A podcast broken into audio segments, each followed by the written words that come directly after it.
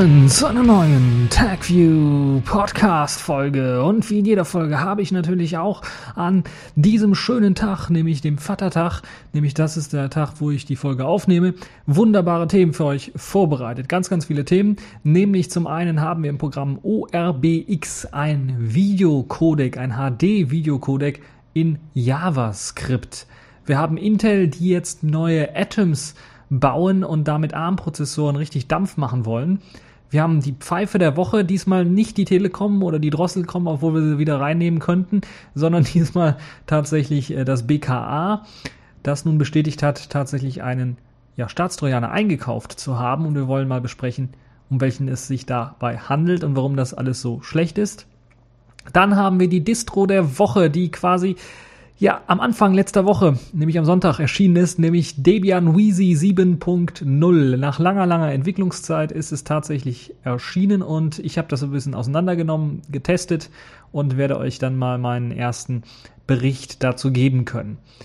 Dann haben wir einen sehr, sehr interessanten Artikel, der so ein bisschen erläutert, warum Plymouth, also das Teil, was ihr seht, wenn ihr so ein Bootsplash bei Linux sehen wollt, meistens zumindestens, warum das nicht nur ein Bootsplash ist, sondern auch noch viel, viel mehr kann und warum es sehr wichtig wird, gerade in der aktuellen Zeit, wo wir Systemd und Upstart haben, die alles parallel hochfahren, warum das eine, eine wichtige Komponente ist für das Hochfahren eines Linux-Systems.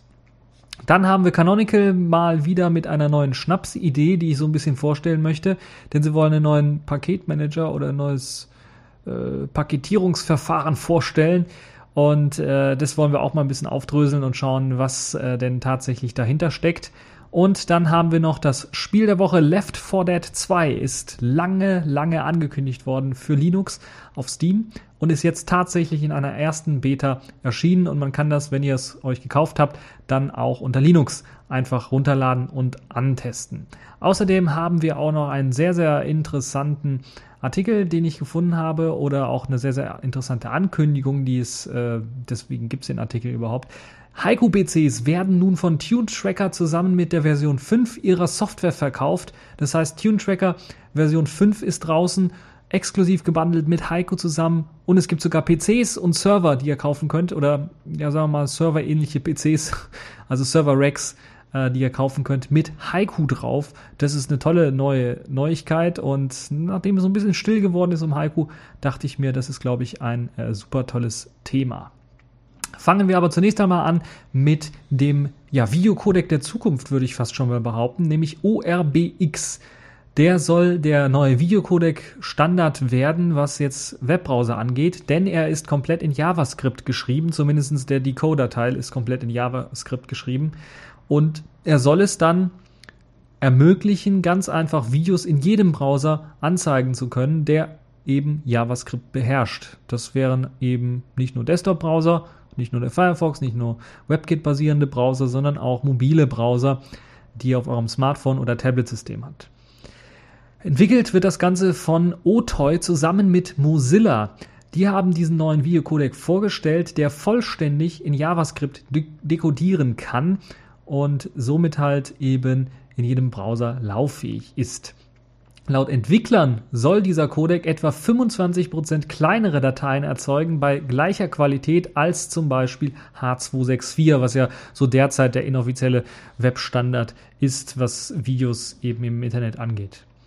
Da der Decoder in JavaScript realisiert wurde, äh, soll das Anschauen der Videos äh, keinerlei Probleme machen unter den verschiedenen Browsern, aber auch die ähm, Unterstützung für eben beschleunigte JavaScript-Verfahren, weil es gibt ja, die haben sich ja schon quasi überworfen, die verschiedenen Browserhersteller, was das Dekodieren oder was das Verarbeiten von JavaScript angeht und äh, sehr stark beschleunigt. Aus dem Grunde soll sogar eben auch das Dekodieren in JavaScript für ein Video keinerlei Probleme mehr darstellen, was die Performance angeht. Dazu wird für eine ordentliche Full HD Unterstützung natürlich auch äh, voll auf WebGL, auf äh, eine Beschleunigung eben dieses Videos gesetzt durch WebGL, was eben direkt auf die Grafikkarte, auf, auf das äh, ja quasi OpenGL ähnliche Framework äh, der Webbrowser zugreifen kann und dann natürlich das Ganze auch beschleunigen kann. Jetzt fragt ihr euch natürlich, okay, was mache ich jetzt mit meinem uralten iPod Touch zum Beispiel, erste Generation oder so? Da gibt es sowas noch gar nicht im Browser und es gibt auch keine Updates. Was mache ich denn da jetzt? Da ist es gar kein Problem, sagen zumindest die Hersteller, nämlich wird WebGL nicht unterstützt, soll es zumindest möglich sein, 720p mit bis zu 30 Bildern pro Sekunde äh, ordentlich darzustellen im Webbrowser, was ja schon eine gewagte These ist. Das müsste man tatsächlich mal beweisen und äh, testen können. Und da kommen wir auch zu einem ja, weiteren Punkt, der vielleicht so ein bisschen blöd ist. Momentan gibt es noch keine Testversion. Ihr könnt das also nicht runterladen und testen. Es gibt nur ein paar kleine Videos, wo man das mal sehen kann, wo das auf verschiedenen Geräten läuft. Und die sind allesamt auf Windows irgendwie gedreht worden. Ja, müssen wir mal schauen, wie sich das dann weiterentwickeln wird. Sehr interessant bei diesem OBR, äh, orbx.js, so heißt ja diese Datei, ist, dass sie auch einen Rückkanal unterstützt. Das heißt, ihr habt sogar die Möglichkeit, dann eben sowas ähnliches wie eine VNC-Sitzung aufzumachen, wo ihr dann zum Beispiel den Desktop eures äh, Bekannten oder sowas steuern könnt bei Supportanfragen oder sowas. Also das ist auch alles möglich mit Hilfe dieses äh, Codex.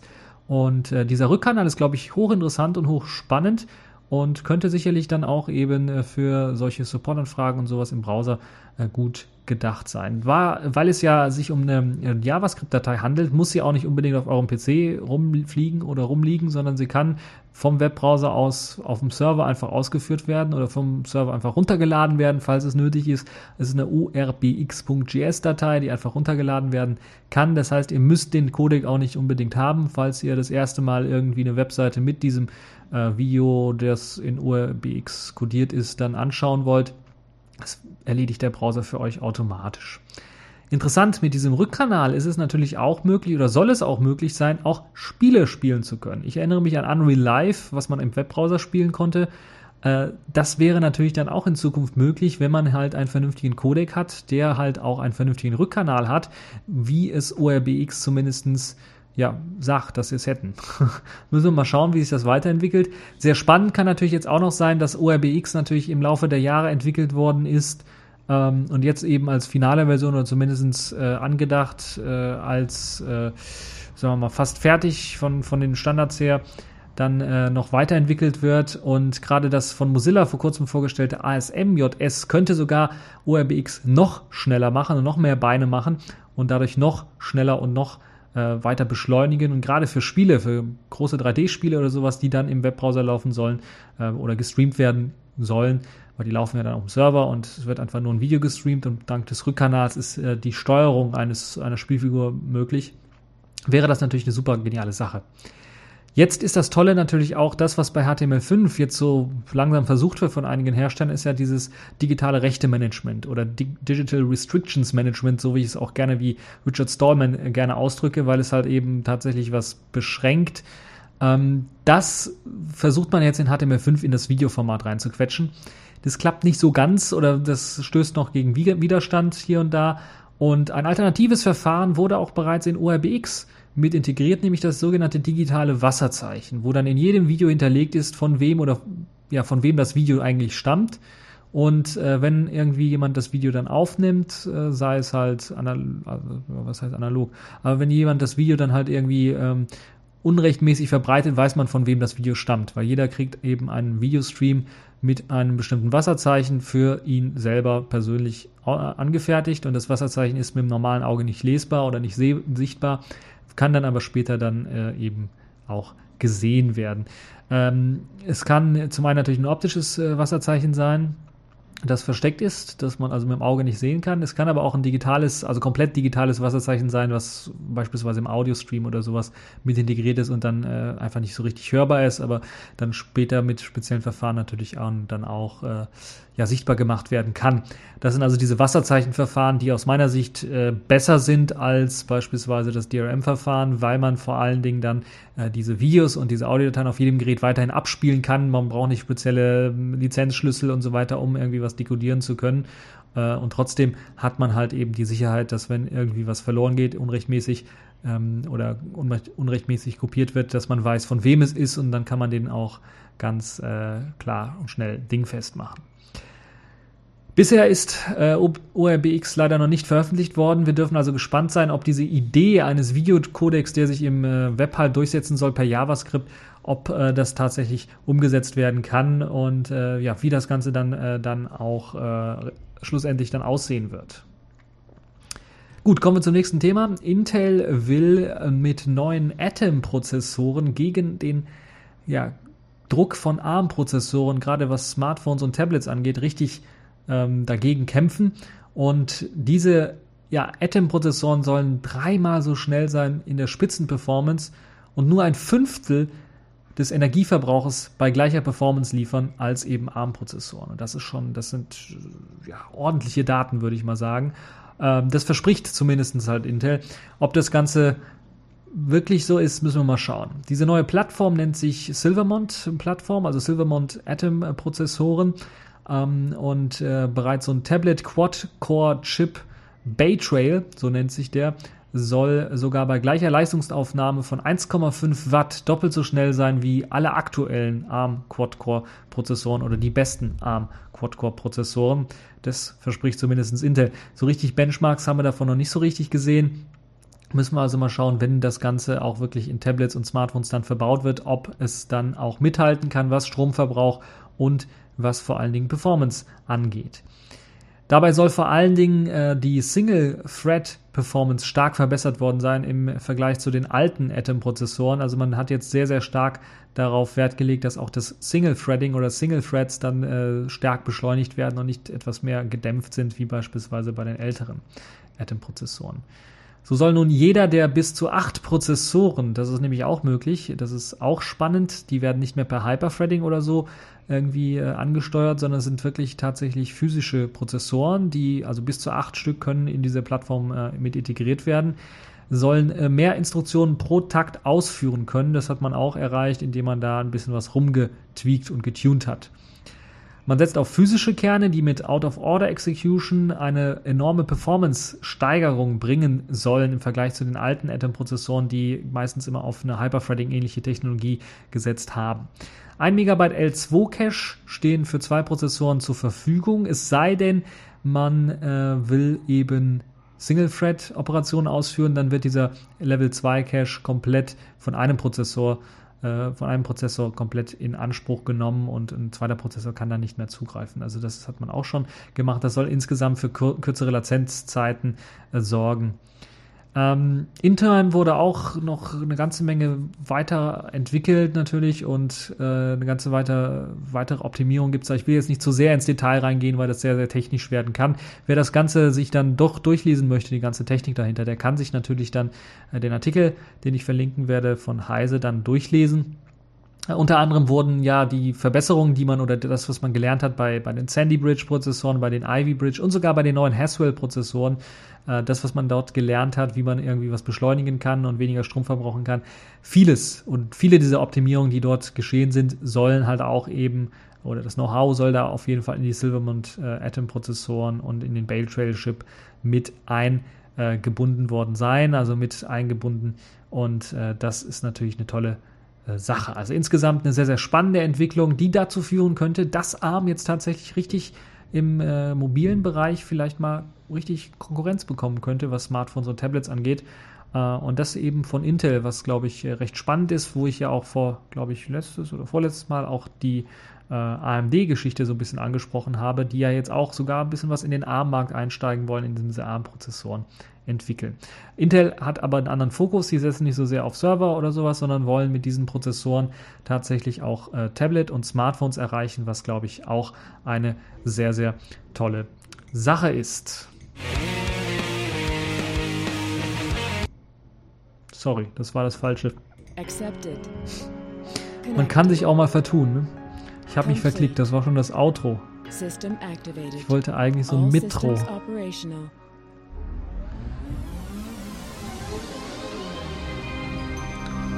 Aber ich werde natürlich die Sendung nicht komplett neu aufnehmen, nur weil ich mich verklickt habe. Gut, ähm, äh, apropos verklicken oder verpeilen, die Pfeife der Woche, das BKA diesmal.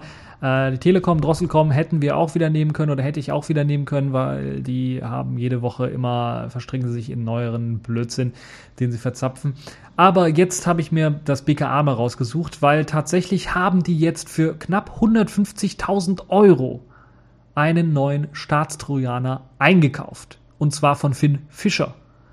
Und Finn Fischer, wir erinnern uns vielleicht oder vielleicht auch nicht, für die, die sich erinnern, Das ist die Spyware, die wir schon in mehreren Unrechtsregimes gesehen haben, weltweit, die eben zur Ausspähung zum Beispiel der Opposition verwendet worden ist. Im arabischen Frühling, in Ägypten wurde es zum Beispiel verwendet. Und ähm, also es ist schon richtig beschämend, dass sich die Bundesregierung oder also dadurch, dass sie halt dem BKA das erlaubt hat, so eine Software zu kaufen, sich dann auf eine Linie mit solchen Staaten stellt, die auch diese Software einsetzen und meistens, wie gesagt, sind das Unrechtsregimes und das ist richtig beschämend eigentlich. Und äh, da sollte man richtig mal drüber nachdenken und mal vielleicht auch ein bisschen was protestieren dagegen, weil das darf eigentlich nicht sein. Die Software selber, vielleicht für die Leute, die sich dann nicht so richtig auskennen, wird von einer Firma entwickelt, die sich Gamma International nennt und äh, die sitzt, glaube ich, in Großbritannien. Und die entwickelt halt komplett dieses äh, Programm mit mehreren Modulen. Und zu diesen Modulen zählt unter anderem das bekannteste Modul, nämlich FinSpy, äh, die Hauptversion, die unter OS 10, Windows und auch Linux lauffähig ist, also so ein Universal-Trojaner äh, oder Universal-Spyware, würde ich mal fast sagen. Damit ist ein Fernzugriff auf dem infizierten Rechner möglich und man kann Daten austauschen, man kann alles sehen, Screenshots machen und so weiter und so fort. Und äh, da frage ich mich natürlich, wenn das die Hauptversion ist und wir schon gesehen haben, dass äh, ja das BKA bisher und auch die verschiedenen LKAs bisher einen Trojaner eingesetzt haben, der verfassungswidrig ist. Und wenn ich jetzt die Features dieser Software durchlese, das, die sind alle komplett auch verfassungswidrig. da frage ich mich, what the fuck, was macht ihr da? Und dann gebt ihr nochmal 150.000 Euro dafür aus. Weniger bekannt sind vielleicht andere Module, dazu zählen Fin äh, Firewire. Das ist eine Möglichkeit, äh, die einem erlaubt, Software durch Mittel von Firewire und DMA in ein komplettes Abbild des Arbeitsspeichers äh, herunterzuladen. Äh, dann gibt es noch FinFly USB, Installation von ja, zuvor ausgewählter Software äh, durch das Einstecken eines präparierten USB-Sticks. Das heißt, da wird der USB-Stick irgendwie präpariert und dann steckt man den rein, dann wird die Software automatisch aufgespielt. Ihr könnt euch natürlich den, den Missbrauchs, die Missbrauchsmöglichkeiten euch alle vorstellen, dass man da einfach irgendwie sagt, okay, dann packt man irgendwie da äh, verdächtiges Material auf den USB-Stick oder lassen den USB-Stick verdächtiges Material auf, äh, einen, auf einen Rechner des Verdächtigen einfach kopieren, indem man den USB-Stick reinsteckt. Äh, zum einen ist natürlich die Hauptidee wahrscheinlich dahinter ist, äh, diesen äh, FinSpy überhaupt drauf zu kriegen äh, auf den Rechner, indem man einfach einen USB-Stick reinsteckt oder halt den, äh, den Verdächtigen einfach selber einen USB-Stick reinstecken lässt, der irgendwie infiziert ist, also kostenlose USB-Sticks irgendwo, die man verteilen kann beispielsweise, da lässt sich sowas natürlich gut mitmachen. Ähm, also die Gefahren sind schon groß, aber ich glaube, die größte Gefahr besteht durch FinFly ISP, nämlich eine auf Internetprovider-Ebene installierte Software, die unter anderem gezielt momentan geladene Dateien mit Überwachungssoftware infizieren kann. Stellt euch das mal vor. Das heißt, ihr ladet dort irgendwelche Pakete von irgendeiner Internetseite runter und die schauen in die Pakete und tauschen den Inhalt aus. Das ist richtig, richtig pervers. Wenn ich mir überlege, gerade, also das ist wirklich pervers, wenn ihr euch mal überlegt, wie einfach es möglich werden könnte, wenn, also ich traue dem BKA das nicht zu, aber äh, einige machen das sicherlich, wenn sie ein bisschen paranoid sind, aber was passiert, wenn die Software nicht in den Händen des BKAs liegt, sondern in irgendeinen Händen eines Kriminellen? Also es wäre sehr, sehr einfach möglich, Beweismittel zu fälschen, indem man einfach sagt, okay, da will sich jemand ein Wallpaper oder so runterladen und er sieht das Wallpaper in der Vorschau, macht Rechtsklick, sagt Speichern unter und wenn das runtergeladen wird, das Paket, dann wird das Bild einfach ausgetauscht und dann durch irgendwie Kinderporno-Sachen zum Beispiel äh, ausgetauscht. Und dann landet das auf der Festplatte. Ohne dass derjenige, der das halt irgendwie runtergeladen hat, vielleicht äh, checkt, weil er dann nicht nochmal das Bild prüft oder sowas. Ähm, also das wäre alles möglich mit dieser Software. Das müssen wir uns mal vorstellen. Das wäre also dieser Missbrauch, der dadurch möglich ist. Wie gesagt, ich traue dem BKA das nicht zu. Also ich hoffe, ich bin immer noch so ein Mensch, der positiv denkt und sagt, ja, die äh, machen es gut, aber äh, ins Grübeln kommt man schon, wenn man so den Verfassungsschutz sieht und wie der gearbeitet hat. Ähm, äh, Zweifel an und, und BKAs und LKAs natürlich, wie die gearbeitet haben, äh, Zweifel ist da doch schon angebracht und ich glaube, wenn eben man so die Möglichkeit hat, äh, man sollte der Polizei oder des, des Bundeskriminalamts oder Landeskriminalämtern nicht die Möglichkeit geben, in Versuchung zu kommen. So würde ich das mal am besten formulieren, sowas machen zu müssen. Gut, das ist jetzt so zur technischen Seite von äh, Finn Fischer, von äh, FinSpy und, und den ganzen Modulen, die es dort gibt. Noch einmal für die Leute, ähm, die es nicht so richtig wissen, in Ägypten wurde zum Beispiel diese Software Finn Fischer angeblich genutzt, um Skype abzuhören und aufzuzeichnen und dann halt gegen die Opposition zu kämpfen im arabischen Frühling. Die Bundesregierung redet sich momentan raus und das BKA auch äh, und meint, dass die Software sowieso noch angepasst werden muss, damit sie rechtlich hier eingesetzt werden kann wenn wir die ganzen Features gesehen haben, sind ja alle, verstoßen alle gegen das äh, Verfassungsgericht und gegen unsere Verfassung und das, was das Verfassungsgericht geurteilt hat zu eben ähm, dem Abhören von äh, digitalen Geschichten. Ähm, da sind ja enge Grenzen gesetzt und jetzt fragt man sich natürlich, da die alle da über das Ziel hinausschießen, also dass man quasi so, sagen wir mal, wir haben so 90 Prozent der Software, die man so eingekauft hat, ist äh, eigentlich komplett verfassungswidrig und dann vielleicht nur 10% und die müssten wir noch ein bisschen erweitern und verändern, damit es dann funktioniert. Also das ist, äh, und dafür 150.000 Euro Steuergelder auszugeben, ist äh, schon richtig, also das ist richtig hart. Das ist richtig blöd und richtig dumm. Und ähm, hm, ja, man müsste das halt nur glauben, dass die Bundesregierung und das BKA halt die Software tatsächlich anpasst und nicht einfach so benutzt. Das haben wir das Problem, hatten wir beim ersten großen ähm, Skandal um den Staatstrojaner und den LKAs. Da hat man auch äh, behauptet, man hat dann die anderen Funktionen nie genutzt und dann taucht da in dem Prozess in München auf, dass man so mehrere Screenshots gemacht hat und Programme hochgeladen hat oder was auch immer, was eigentlich nicht erlaubt war. Äh, das ist alles so sobald die Features eben da sind. Und ich kann mir schwer vorstellen, wenn man das jetzt gekauft hat für 150.000 Euro, dass man jetzt noch drei, vier Jahre lang dran entwickelt, bevor man es tatsächlich einsetzt, sondern man setzt es jetzt direkt ein und sagt, okay, wir erlauben halt nicht den ungesetzlichen Nutzen von dem Ganzen. Ähm, aber das ist halt immer so problematisch. Man kommt da leicht in Versuchung. Und das ist halt eben das Problem. Man soll diese Leute nicht in Versuchung bringen lassen, sonst läuft das alles schief oder kann das schief laufen. Und wenn es dann schief läuft, dann ist es halt ärgerlich und blöd und beschämend eigentlich. Und die andere Möglichkeit wäre natürlich, wenn ich ja überlege, was, die, was das BKA letztens so gemacht hat mit Ausschreibungen, wo sie Leute haben wollten für eben Staatspro, äh, Staatstrojaner programmieren, können wir durchaus vorstellen, dass sie sagen, okay, wenn wir diese Anpassungen alle machen, dann nennen wir das später, ja, das ist dann unsere Eigenentwicklung. Yippie, yippie, Weil die Eigenentwicklung selber hat ja nichts gebracht, beziehungsweise diese Stellenausschreibung, die sie gemacht haben mit den Eigenentwicklungen. Ich glaube und hoffe, dass sich da keiner gemeldet hat, seriös für. Äh, und ich bitte nochmal darum, alle Programmierer, wenn sie so, eine, so ein Angebot bekommen, macht's nicht. Also es hat keinen Sinn und ist die einzige Möglichkeit, wie wir den, äh, wenn wir tatsächlich äh, unsere Verfassung ernst nehmen und äh, unsere Gesetze hier, wenn wir sicher sind oder wenn wir es nicht ausschließen können, dass wir äh, ein Programm programmieren können, was verfassungskonform ist, dann lassen wir es lieber bleiben. Und das müssen wir als Programmierer, müssen wir als Techniker dem BKA auch so mitteilen. Und das müssen wir dann auch, äh, wenn es darum geht, wenn sie Anfragen stellen und mit Geld äh, uns irgendwie äh, uns Geld hinterherwerfen wollen, damit wir es machen, müssen wir es denen ganz klar sagen, nee, das machen wir nicht.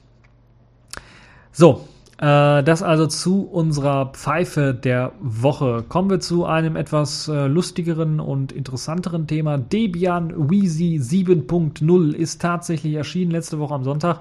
Und äh, ja, das hat schon eine ganze lange Weile gedauert. Ich glaube, zwei Jahre ist es her, seit der letzten Version.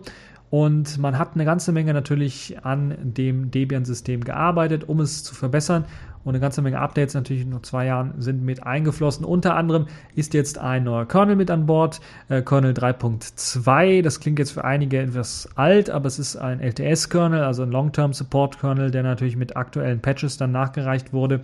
Außerdem wurden viele Sachen in den Kernel mit eingeflossen, äh, sind viele Sachen eingeflossen. Ich glaube, vom 3.4er oder 3.6er Kernel sind, ist zum Beispiel der Grafikstack mit eingeflossen, damit auch aktuelle Grafikhardware relativ äh, gut unterstützt wird. Also ich habe gehört, dass es mit den Intel Ivy Bridge äh, Grafikchipsätzen, also Intel HD 4000 und so weiter, Probleme geben könnte oder sie laufen zumindestens, aber sie laufen nicht richtig gut. Da bräuchte man vielleicht einen neueren Kernel, den äh, man äh, sicherlich aus der Debian Testing oder Experimental Quelle äh, ziehen kann. Äh, aktuelle 3.8er Kernel sind da durchaus mit an Bord. In Sachen Desktop wurde auch einiges getan. GNOME ist weiterhin Standard-Desktop. Es gab ja mal kurzzeitig äh, der Umstellung auf XFCE, aber GNOME 3.4 ist mit an Bord und ist ja relativ gut integriert und sieht auch relativ hübsch aus. Also das Aussehen allgemein ist standardisiert, so wie bei Debian 6.0 mit dem Space Fun Theme, was so ein bisschen, sagen wir mal, kindlich gewirkt hat. Äh, Gibt es jetzt ein richtig professionelles Theme für Debian 7.0 Wheezy. Also es riecht sieht richtig gut, äh, richtig gut aus, vor allen Dingen das Wallpaper. Gefällt mir richtig gut. Und äh, ja, könnt euch selber mal anschauen, ein Bild davon machen. Es ist äh, auf allen Desktops äh, relativ gleich. Ansonsten sind die Desktops äh, sehr Vanilla-mäßig ausgestattet, also in der Standardeinstellung fast vorausgeliefert. Ähm, und äh, da kann man also nicht viel falsch machen. LibreOffice ist in Version 3.5 mit integriert und Firefox bzw. Iceweasel ist in Version 10 äh, mit integriert. Die ähm, ESR-Version ist damit integriert, ähm, die allerdings auch schon ein bisschen was älter ist, muss man sagen. Und äh, auch nicht mehr gepflegt wird, soweit ich weiß. Jedenfalls nicht offiziell von Mozilla. Also von den Debian-Nutzern wird es weiterhin gepflegt, aber Mozilla-Patches werden da wahrscheinlich nicht mit einfließen. Ansonsten gibt es auch einige Neuerungen, unter anderem im Installer. Der Installer ist natürlich grafisch jetzt komplett, aber der Installer bietet jetzt auch äh, für Leute, die halt eben sehbehindert sind, die Möglichkeit, mit Hilfe einer Sprachsteuerung dann äh, das System zu installieren, was eine tolle tolle Geschichte ist. Ihr müsst einfach im äh, Boot Splash einfach, ich glaube, die Taste S drücken und dann Enter und dann wird halt eben der, das Installationsprogramm mit Hilfe der Sprachsteuerung äh, gestartet. Das können auch blinde Leute machen mit einer Braille-Zeile beispielsweise. Das ist relativ einfach möglich. Die Sprachsteuerung ist auch, äh, oder was heißt Sprachsteuerung? Die Sprachausgabe, würde ich mal eher sagen, ist dann auch in mehreren Sprachen vorhanden. Die Standardsprache ist natürlich Englisch, aber es gibt 40 weitere Sprachen, die zur Verfügung stehen, unter anderem auch Deutsch.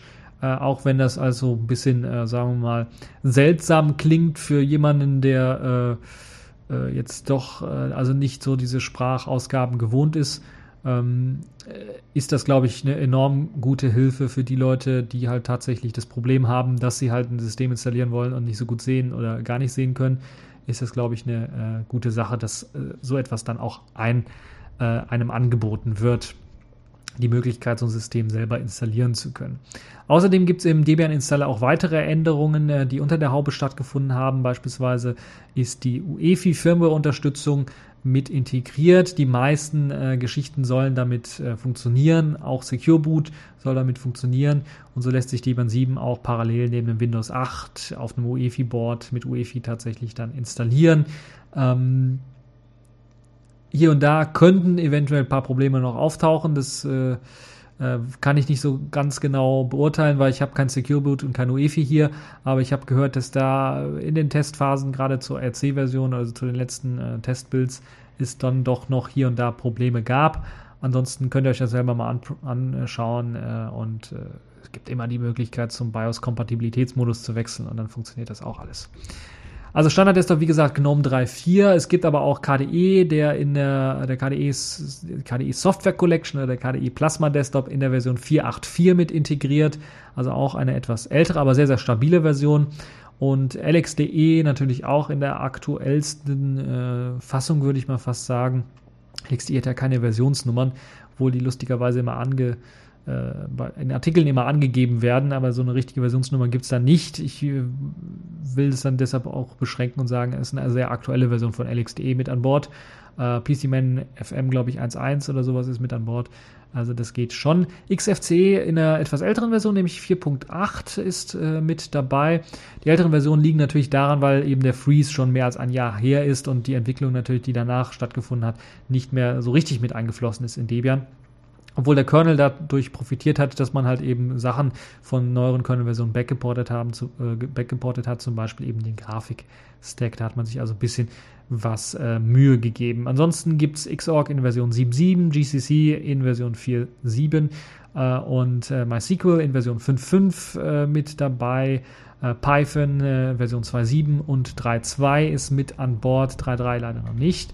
Ähm, das also das, was so unter der Haube sich bei Debian 7 so getan hat. Also insgesamt, insgesamt, da kam auch gleich eine Meldung.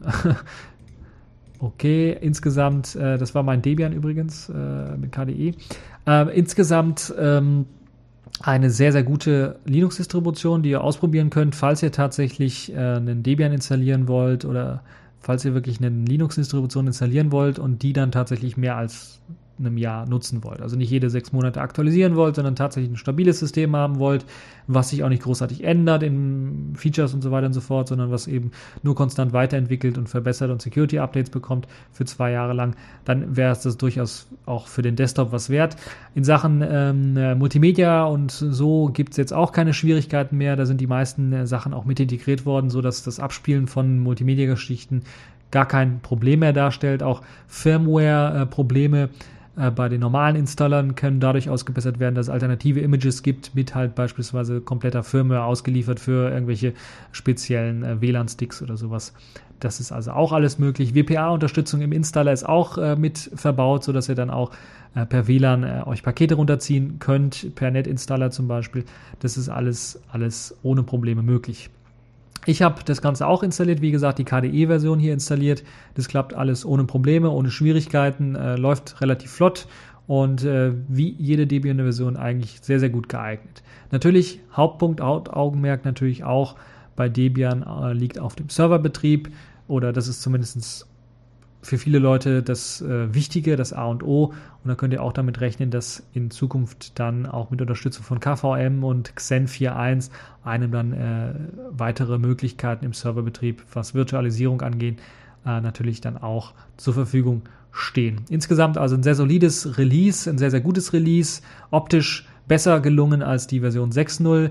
Äh, von, der, von der Aktualität ist das alles äh, noch gut machbar. Ich könnte mir vorstellen, dass in den Backports demnächst auch LibreOffice 4.0 mit einfließen wird.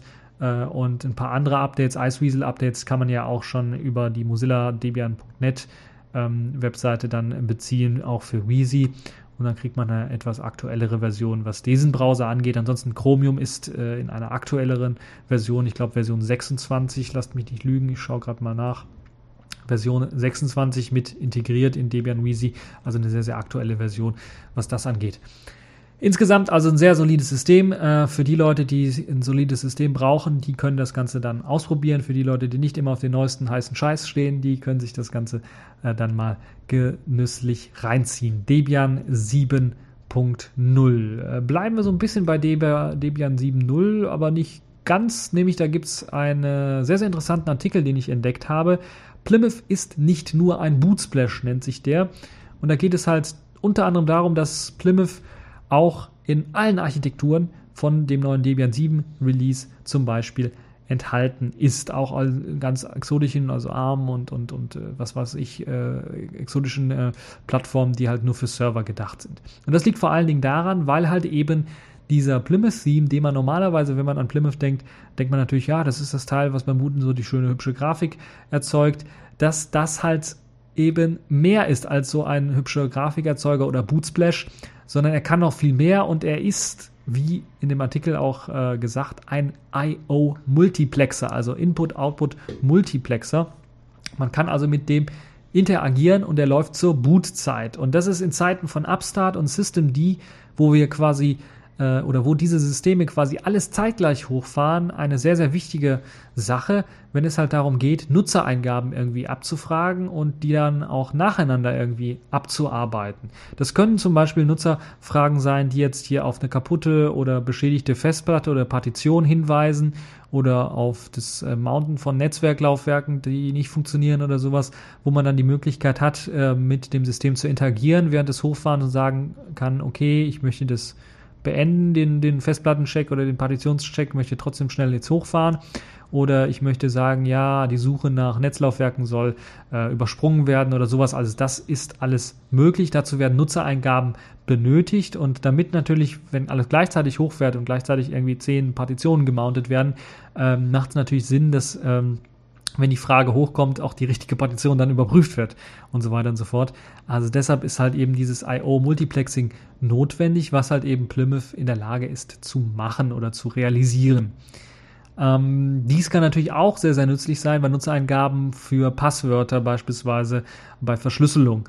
Äh, da wird das häufiger auch eingesetzt, dass man da irgendwie Passworteingaben machen muss Und da macht es natürlich auch Sinn, dass das dann äh, nacheinander irgendwie funktioniert. Und dadurch, dass Plymouth das kann, ist das eine super tolle Sache. Also das ist so eine Sache, wo man am Anfang gar nicht so denkt, weil man denkt, okay, ist ja so ein einfach nur ein grafisches Logo, Bootsplash. Aber äh, diesen Aspekt, den sollte man nicht unterschätzen. Gerade jetzt, wo wirklich alles zeitgleich hochgefahren wird, wo immer mehr SSDs verbaut werden, die das noch in rasend schneller Geschwindigkeit machen können, da ist das äh, durchaus eine sehr, sehr nütz nützliche Sache und man sollte diesen Wert eben, dass man halt sowas machen kann, äh, nicht unterschätzen. Ähm, man kann natürlich dann sagen, okay, anstatt Plymouth nutze ich halt irgendwie so ein Bash-Script oder sowas, aber dann landen wir wieder bei den äh, SysV-Init-Zeiten und äh, fahren halt eben Sachen dann nicht mehr parallel, sondern nacheinander hoch. Äh, naja, also, oder zumindest stoppen wir ein paar Sachen und lassen nicht parallel hochfahren. Ist nicht so die idealste Lösung. Deshalb ist, glaube ich, das Einbinden von Plymouth für solche Sachen durchaus eine super Sache und Plymouth hat sich ja jetzt durchgesetzt. Bei allen Linux-Distributionen ist es, glaube ich, äh, zumindest äh, optional dann verfügbar und man kann es dann benutzen, um auch solche Sachen zu machen. Und ich glaube, dieses Debian 7 Release, was ja auch für Server gedacht ist, äh, zeigt es am deutlichsten, dass das da angekommen ist und seinen Sinn und Zweck erfüllt, das Plymouth für verschlüsselte Laufwerke, für eben Nutzereingaben beim Starten des Systems. Also oftmals unterschätzt dieses Plymouth-Feature, aber gerade in Zeiten von Systemd und Upstart ist es sehr, sehr wichtig. Deshalb wollte ich das auch nochmal hier erwähnen. Ein sehr, sehr netter Artikel, den ihr natürlich auch nochmal in äh, der Gänze dann euch anschauen könnt und dann durchlesen könnt. Ich habe ein interessantes, äh, eine interessante Idee wieder von Canonical gefunden und habe sie eigentlich, äh, nachdem ich es durchgelesen habe, habe ich gedacht, wieder so eine Schnapsidee von Canonical. Canonical will jetzt sein eigenes Paketformat, äh, seinen eigenen App-Installer quasi kreieren. Wir kennen ja schon äh, das Software Center und das basiert ja alles auf Deb-Paketen, auf Debian-Paketen und auf Abhängigkeiten und so weiter und so fort. Und jetzt hat Canonical tatsächlich angekündigt, ein neues Paketformat und einen neuen Installer für Ubuntu zu kreieren, der auch eben in das sogenannte Ubuntu SDK mit integriert werden soll und dann auch plattformübergreifend, das heißt für Ubuntu Phones, für Ubuntu Tablets und für Ubuntu Desktops dann Software anbieten soll. Und das Ganze sieht so aus, dass es eigentlich nichts Neues ist, sondern es ist das, was man von Windows und vom Mac her gewohnt war, dass man einfach ein Softwarepaket mit all den Libraries und all dem Müll, das die Software braucht, einfach ausliefert in, in ein Verzeichnis dann installiert später und beim Ausführen wird dann halt auf äh, diese ja, auf diese statisch äh, gebauten äh, Bibliotheken dann zurückgesetzt, um das Programm zu starten. Ähm, und ich habe mir gedacht, what the fuck, was für eine Schnapsidee hat Canonical da schon wieder? Die machen im Grunde genommen das, was diesen, äh, das ganze Paketformat und das Paketsystem unter Linux richtig ausmacht und was so richtig positiv ist, komplett kaputt dadurch. Dass sie halt den ganzen gleichen Müll machen, den halt OS 10 und Microsoft äh, Windows dann auch macht, indem man einfach komplette Bibliotheken mehrfach ausliefert in Programmen, obwohl eben Programme sich eine Bibliothek beispielsweise teilen könnten. Und dann macht es natürlich, es führt die ganze, das ganze Paketverwaltungssystem von Debian und worauf ja auch Ubuntu sitzt, komplett ad absurdum, wenn sie halt sowas einführen. Und äh, ich kann mir durchaus vorstellen, dass es natürlich äh, vielleicht einfacher, etwas einfacher ist für die Leute, dann sowas zusammenzubauen. Aber äh, es ist, es ist einfach dämlich, weil stellt euch mal vor, ihr müsst dann anstatt irgendwie 8 Megabyte an einem Programm runterzuladen, müsst ihr auf einmal 180 Megabyte runterladen, weil ihr die ganze Qt 4 Bibliotheken auch noch runterladen müsst von dem Programm. Es ist einfach nicht zu glauben. Wenn ihr nämlich ein Qt 4 Programm dann schon habt, dann könnt ihr euch diese 180 Megabyte sparen. Dann könnt ihr also nur 8 Megabyte runterladen. Wenn ihr mehrere Qt 4 Programme habt, nur 8 Megabyte jeweils oder was weiß ich, wie groß so ein Programm dann wird.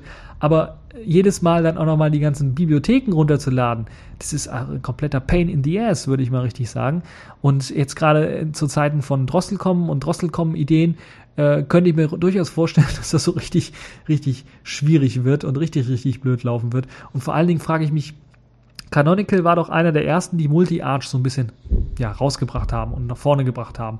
Und wenn sie jetzt damit argumentieren, das macht mehr Sinn für Ubuntu Phone und Tablets, was zum Geier habt ihr denn mit Multi-Arch gemacht? Es ermöglicht doch jetzt beispielsweise auf einem Debian 7 auch die Möglichkeit, ARM-Geschichten oder was weiß ich, was der Geier, andere Prozessortypen, äh, äh, Programme einfach runterzuladen und auf eurem x86-Prozessor auszuführen.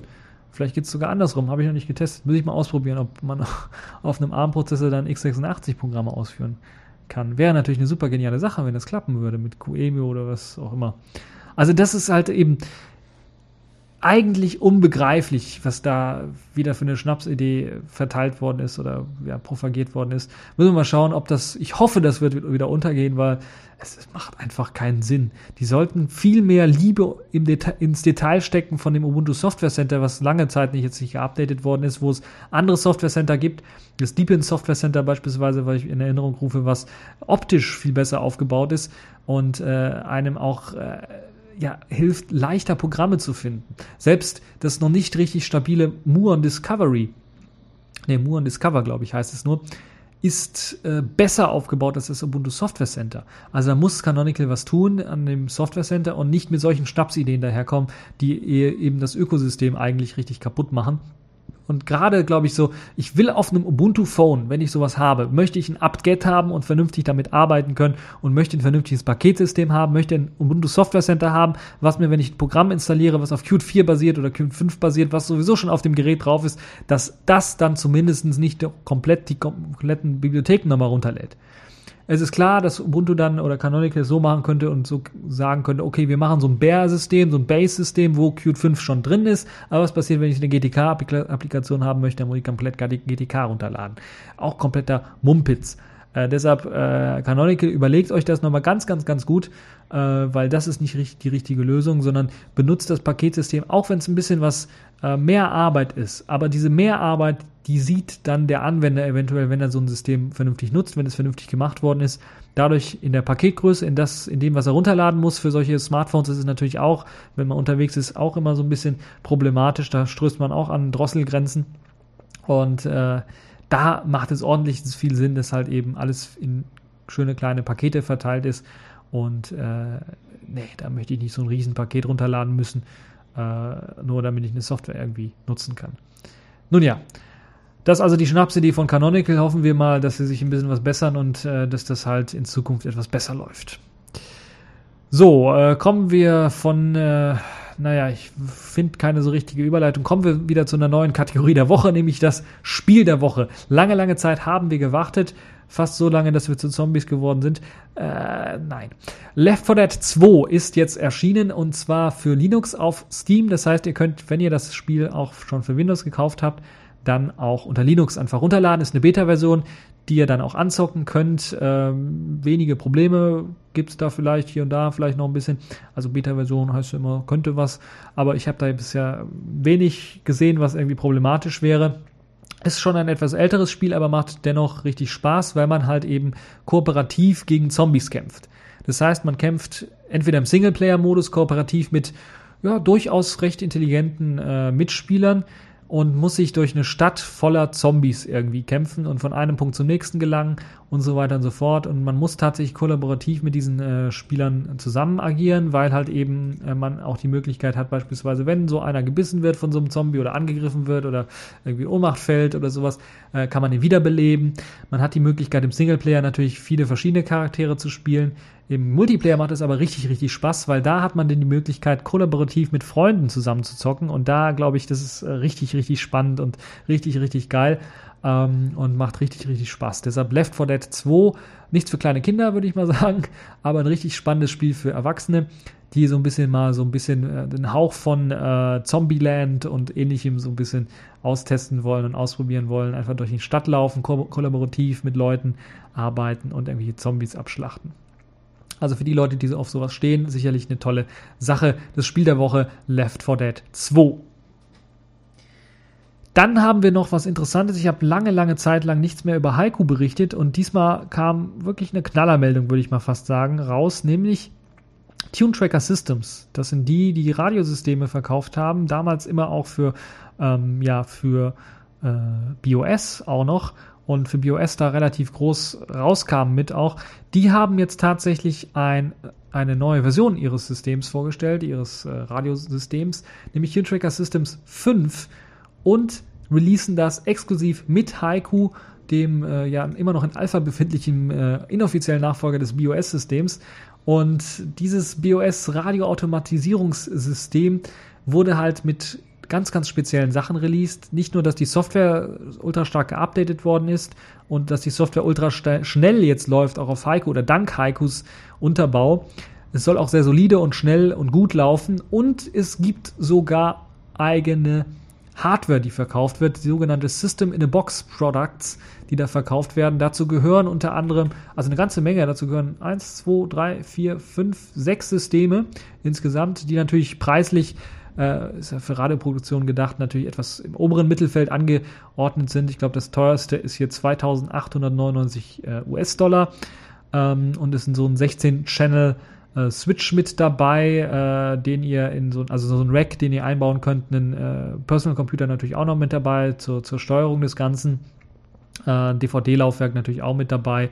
Ähm, es ist äh, ein Henry Engineering Twin Match Box für das äh, Connecten von zwei ähm, Unbalanced Stereo Audio Sources zu, steht da zur Verfügung als Switcher und so weiter und so fort. Also ihr habt die Möglichkeit, viele verschiedene Audiosachen mit reinzupacken. Also ein Rack mit 16 Stereo in, 4 Stereo Out Tracks äh, ist äh, mit äh, drin. Das heißt, das könnt ihr mit einbauen. Das gehört dazu. Äh, dann gibt es noch andere Module, die ihr euch kaufen könnt. 2599 Dollar, wo dann ein Rack fehlt. Ähm, und es gibt, glaube ich, das billigste Modell ist 1299 Dollar. Es ist dann, glaube ich, nur der PC, wenn ich es richtig sehe, mit dem Tune Tracker Command Center. Das ist das äh, Command Center für eben die Radioproduktion. Äh, es gibt dann äh, den Lightning Request Finder, der eben jeden Song irgendwie richtig schnell und eigentlich komplett direkt findet, wenn es darum geht, dass man irgendwie einen Song sucht. Äh, Tune Tracker Music Selection ist mit dabei, äh, was natürlich auch so ein bisschen in den Preis mit äh, drauf einschlägt, weil dann äh, man hat dann eine ganze Menge, eine ganz große Ko Kollektion oder eine ganz große Sammlung an Ansammlung von eben äh, Mixes, Musikmixen und so weiter, die auch bereits schon vorinstalliert äh, werden. 250 Gigabyte ist die Festplatte groß, sieht halt ganz normal aus wie so ein richtiger Desktop-PC und äh, Netzwerk, CD-ROM bzw. DVD-Laufwerk ist mit drinnen. Internet natürlich könnt ihr da auch nutzen. Und Heiko ist halt eben vorinstalliert mit den ganzen Tune-Tracker. Äh, Programmen, die da auch mit ausgeliefert werden. Und das ist richtig toll. Äh, gerade für die Leute, die Radioproduktion machen wollen. Ich weiß, dass das weltweit immer noch gemacht wird, teilweise sogar immer noch auf BOS-Maschinen. Die können jetzt eben diese neue Version 5.0 äh, sich installieren äh, bzw. kaufen, auch für die Leute, die es haben wollen und äh, kriegen dann Heiko auch dazu, weil Heiko ist ein Open Source System. Heiko optimal natürlich auch konfiguriert für eben das TuneTracker 5 System. Oder ihr könnt selber auch diese ganzen Hardware-Produkte, die es dazu kaufen gibt, dann auch euch bestellen. Falls ihr also irgendwann mal auf die Idee kommt, so eine Radiostation zu machen, eine professionelle Radiostation, wo ihr einfach sagen könnt, okay, ich plane einfach mal für den nächsten Monat das ganze Programm, habe die ganzen Audiofiles schon auf dem Rechner äh, oder in der Cloud oder sowas, dann kann ich das alles planen und äh, stelle das alles fertig, lasse das laufen und fahre mal einen Monat in Urlaub oder sowas. Das könnt ihr alles machen mit diesem eben Automatisierungssystem von TuneTracker Systems 5. Ich werde euch natürlich den Artikel von OS News verlinken. Der hat natürlich auch wieder Verlinkungen zu dem System in a Box äh, und natürlich auch zu den einzelnen Features und Funktionen von TuneTracker selber auch. Das also eine sehr, sehr gute Software, das ist eine sehr, sehr positive Nachricht für Haiku, dass halt eben auch jetzt TuneTracker drauf anspringt und äh, zumindest äh, kann das so ein bisschen die Verbreitung von Haiku sicherlich fördern. Und ja, das war es auch schon für diese TechView Podcast Folge. Ich hoffe, sie hat euch gefallen, ihr hattet Spaß dran. Und jetzt kommt tatsächlich auch das Outro, und zwar das richtige Outro, so hoffe ich doch. Und ja, das war's für diese Folge und bis zur nächsten Folge.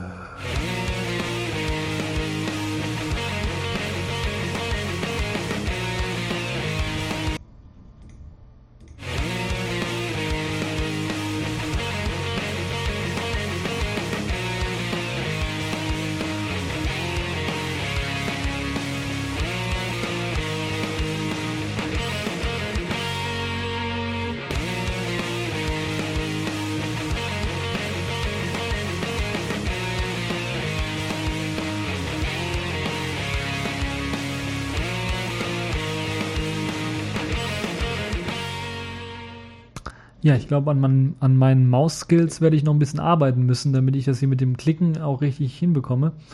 Äh, Also manchmal verklickt man sich und manchmal klickt man doppelt, wenn man nicht doppelt klicken möchte. Vielleicht liegt es auch an der Maus. Es liegt bestimmt an der Maus. Es liegt immer an der Maus, wenn irgendwie was schief läuft und ich mich verklicke. Dann liegt es nur an der Maus.